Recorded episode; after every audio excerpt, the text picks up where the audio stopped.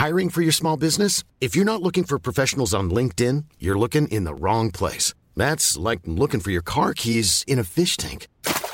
LinkedIn helps you hire professionals you can't find anywhere else, even those who aren't actively searching for a new job but might be open to the perfect role. In a given month, over 70% of LinkedIn users don't even visit other leading job sites. So start looking in the right place. With LinkedIn, you can hire professionals like a professional. Post your free job on linkedin.com slash people today.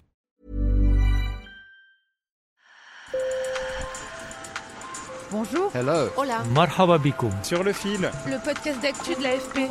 des nouvelles choisies pour vous sur notre fil info. Aujourd'hui, sur le fil prend la direction du Yémen. Dans ce pays de la péninsule arabique ravagé par la guerre, une troupe locale a joué Hamlet, la célèbre tragédie de William Shakespeare.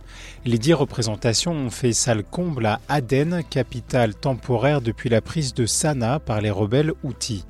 Cet événement est rarissime dans ce pays plongé dans l'une des pires crises humanitaires au monde, mais il fait aussi écho à l'histoire et à la culture très riche du Yémen, le pays de la reine de Saba.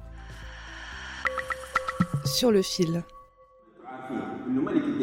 Sur scène, le monologue d'Hamlet To be or not to be résonne. Les comédiens et comédiennes jouent en costume traditionnel dans une bâtisse historique datant de la colonisation britannique. Et les spectateurs sont ravis d'être là.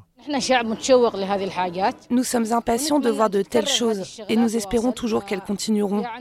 Notre peuple se sent toujours épuisé et fatigué et il a besoin de se divertir. Dans cette version d'Hamlet, d'abord traduite en arabe classique, puis dans le dialecte d'Aden, la mise en scène fait écho à la situation tragique du Yémen. Selon l'ONU, des centaines de milliers de personnes ont été tuées et des millions d'autres déplacées par le conflit. La guerre oppose depuis 2014 des combattants pro-gouvernement aux rebelles Houthis. Les premiers sont soutenus par une coalition militaire emmenée par l'Arabie saoudite, quand les seconds sont appuyés par le grand rival de Riyad, l'Iran. Une trêve de six mois s'est achevée en octobre dernier, sans escalade majeure depuis. Mais la situation reste fragile. La troupe, elle, a été formée à distance en visio par le Théâtre du Globe de Londres et le Volcano Théâtre au Pays de Galles. C'est le British Council qui a chapeauté la coopération. Écoutez Omar Majalad, l'un des comédiens. Nous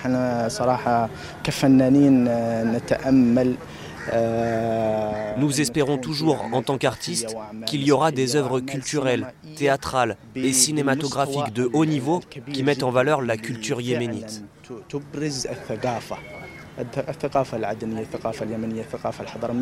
Au Yémen, des représentations de Shakespeare en arabe ont été jouées depuis plus d'un siècle, mais c'est la première fois depuis le début de la guerre. Et pour jouer dans cette pièce du dramaturge anglais, la comédienne Noor Zaker a éprouvé quelques difficultés en tant que femme face à une société conservatrice. En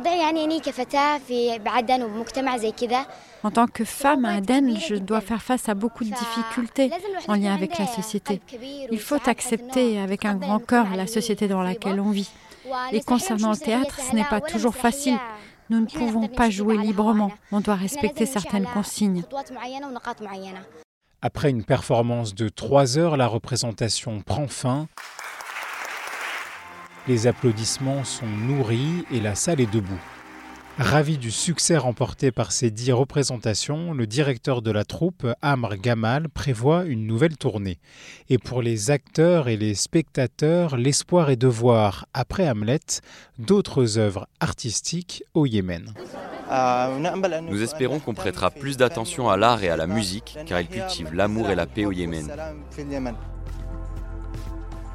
Sur le fil revient demain, je m'appelle Antoine Boyer. Un grand merci à ma collègue Shaza Yaïch et aux correspondants de l'AFP à Aden au Yémen. Bonne journée